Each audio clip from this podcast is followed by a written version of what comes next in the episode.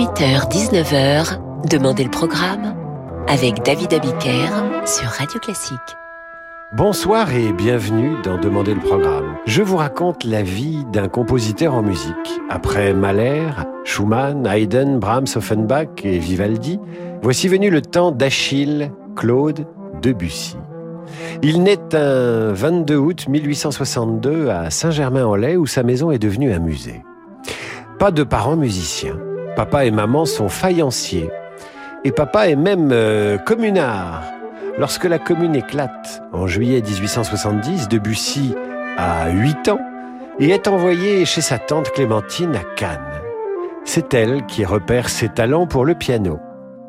En prison, parce que pendant ce temps-là, le père de Claude, d'Achille Claude, le père de Claude est en prison et là-bas, il rencontre euh, Charles de Sivry, musicien et beau-frère de Paul Verlaine, qui propose de confier le jeune Achille Claude à sa mère, qui elle-même est professeure de piano et elle-même élève de Chopin. Il s'en passe des choses en prison sous la commune. C'est ainsi qu'Achille Claude rencontre Madame Antoinette Flore Mottet de Fleurville avant d'être admis au Conservatoire de Paris en 1872. Il a dix ans. Mais Debussy ne se fait pas à l'enseignement académique. Il n'est jamais allé à l'école. Alors on le confie à Nadejda von Meck, aristocrate, mélomane, mère de famille. Elle va faire voyager le jeune musicien partout en Europe jusqu'à Florence en 1880, où il compose cette danse bohémienne. Il est tout jeune à l'époque.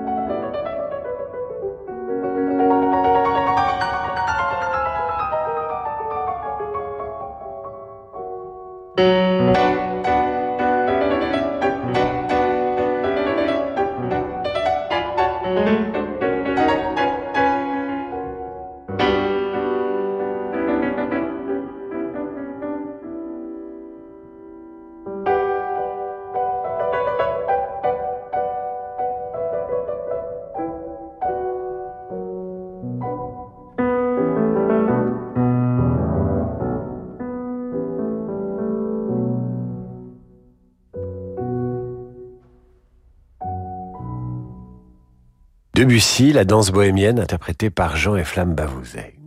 De retour à Paris, Debussy n'est plus un petit garçon. Il a 18 ans et va fréquenter les salons et y donner des cours.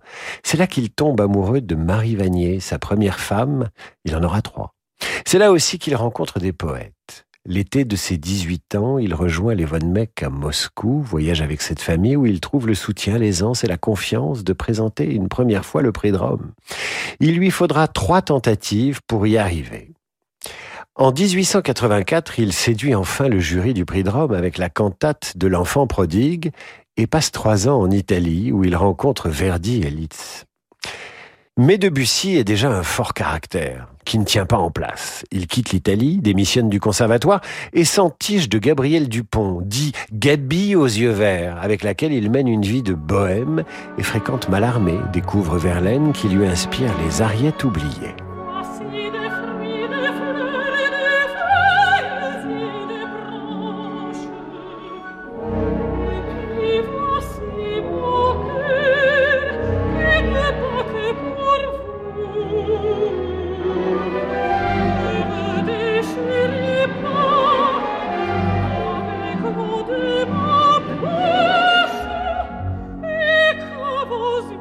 see.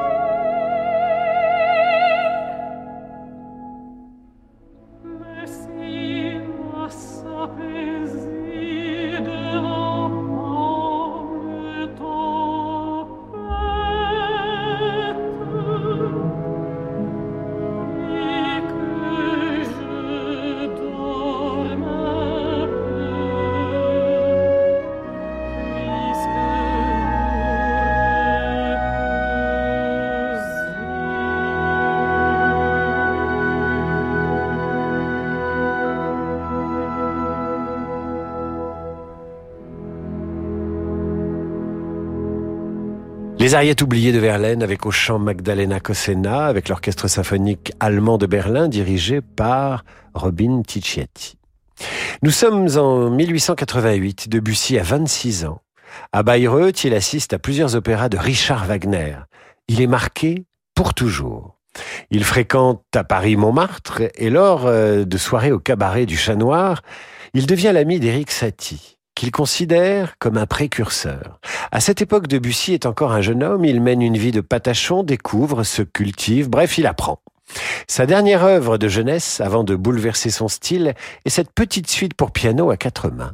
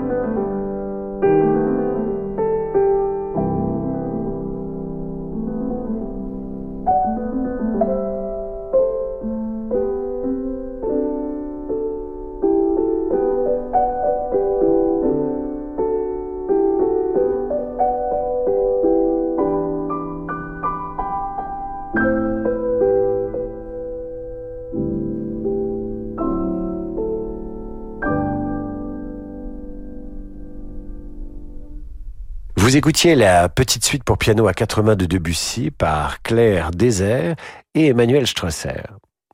1890 est une année importante. La suite bergamasque pour piano sera le premier succès de Debussy, suivi du quatuor à cordes créé le 29 décembre 1893. Puis vient le choc du prélude à l'après-midi d'un faune, paraphrase pour orchestre d'un poème de Stéphane Mallarmé. Malgré une première ratée, l'œuvre séduit rapidement l'Europe. Debussy, en s'inscrivant définitivement dans la musique impressionniste, vient de créer un miracle unique dans toute la musique, et c'est Maurice Ravel qui le dit.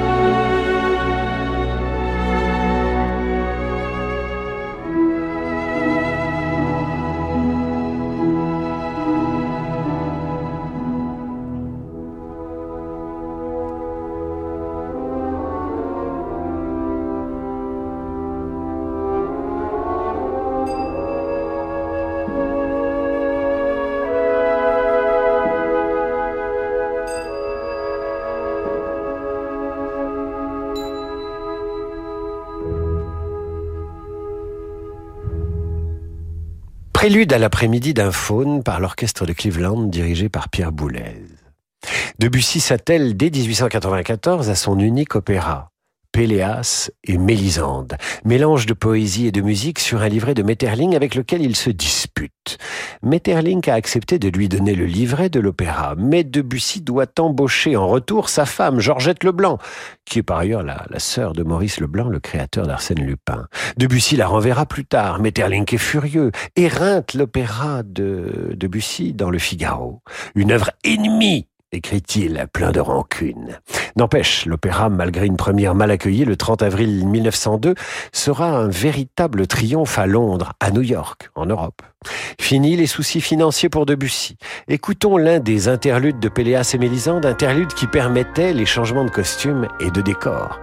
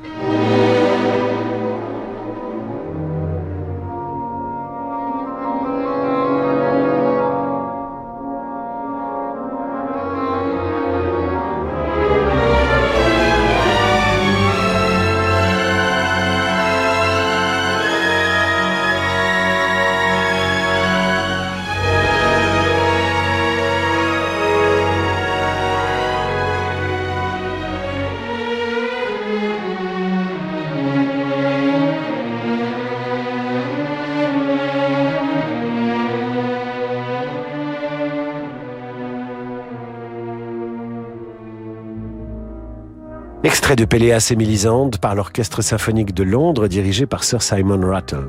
Nous marquons maintenant une courte pause, non sans reprendre ces mots du compositeur, Claude Debussy, désormais au fait de sa gloire.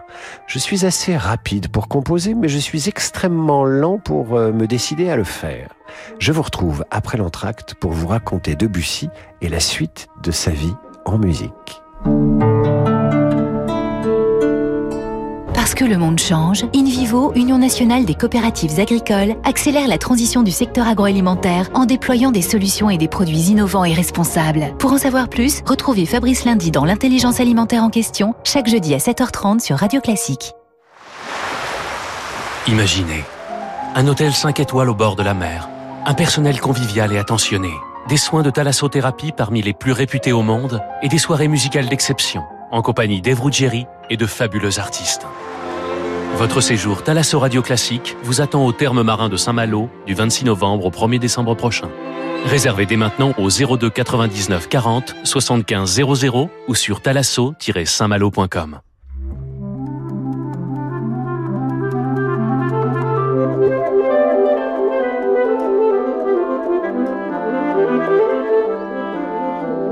« 18h-19h, Demandez le programme avec David Abiker sur Radio Classique. Retour dans Demander le programme sur Radio Classique où je vous raconte ce soir la vie de Claude Debussy en musique. Le compositeur doit beaucoup aux femmes. Sa tante, qui a vu en lui un musicien, Madame von Meck, qui lui a donné confiance, les salons parisiens où il a rencontré ses premières admiratrices. Et Debussy les aime, les femmes, beaucoup.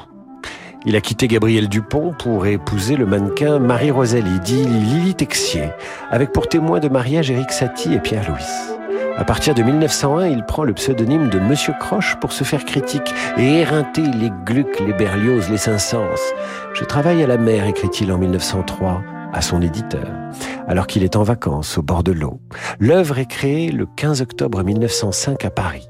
La mer ne rencontre qu'un succès très tardif. Satie est présent à la création. Et toujours taquin, il écrit à son ami Mon cher Claude, dans le mouvement intitulé De l'aube à midi sur la mer, il y a un moment que j'ai trouvé particulièrement fascinant, entre 10h30 et 10h45. Le coquin.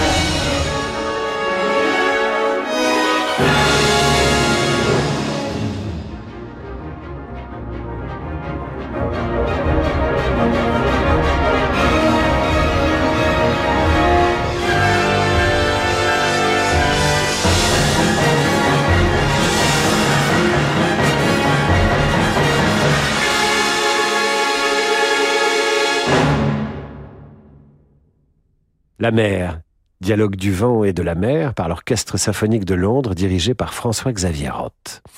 Peu avant la création de la mer, Debussy rencontre Emma Bardac, ancienne muse et maîtresse de Gabriel Fauré, épouse du banquier collectionneur d'art Sigismond Bardac. Il devient son amant.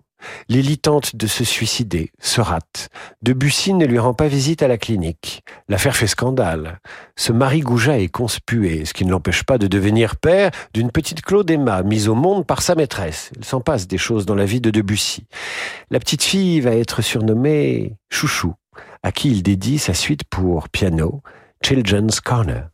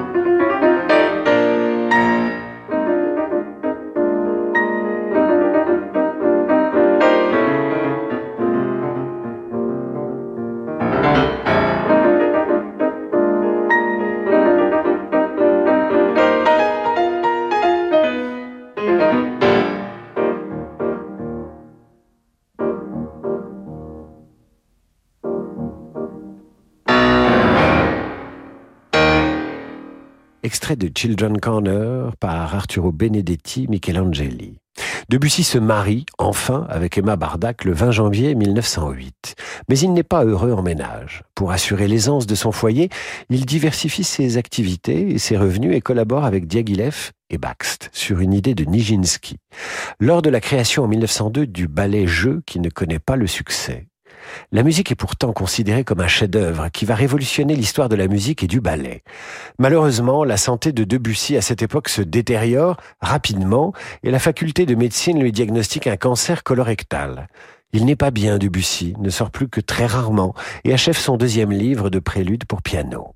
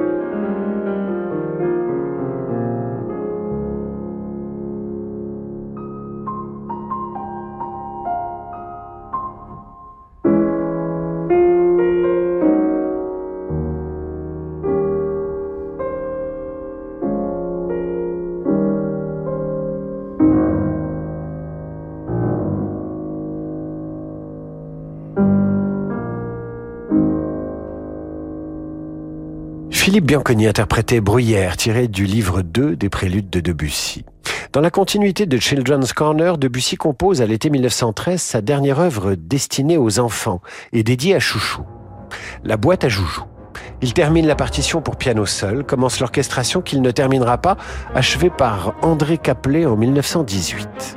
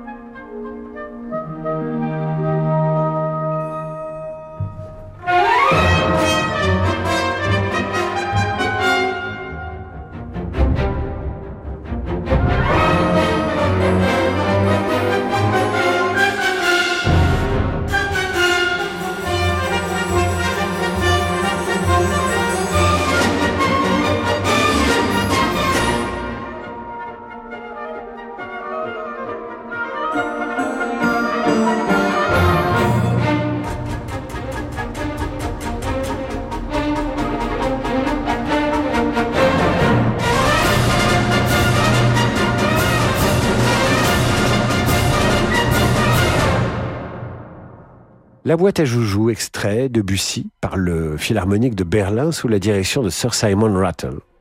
Debussy accepte une tournée en Russie en novembre 1913, à Saint-Pétersbourg.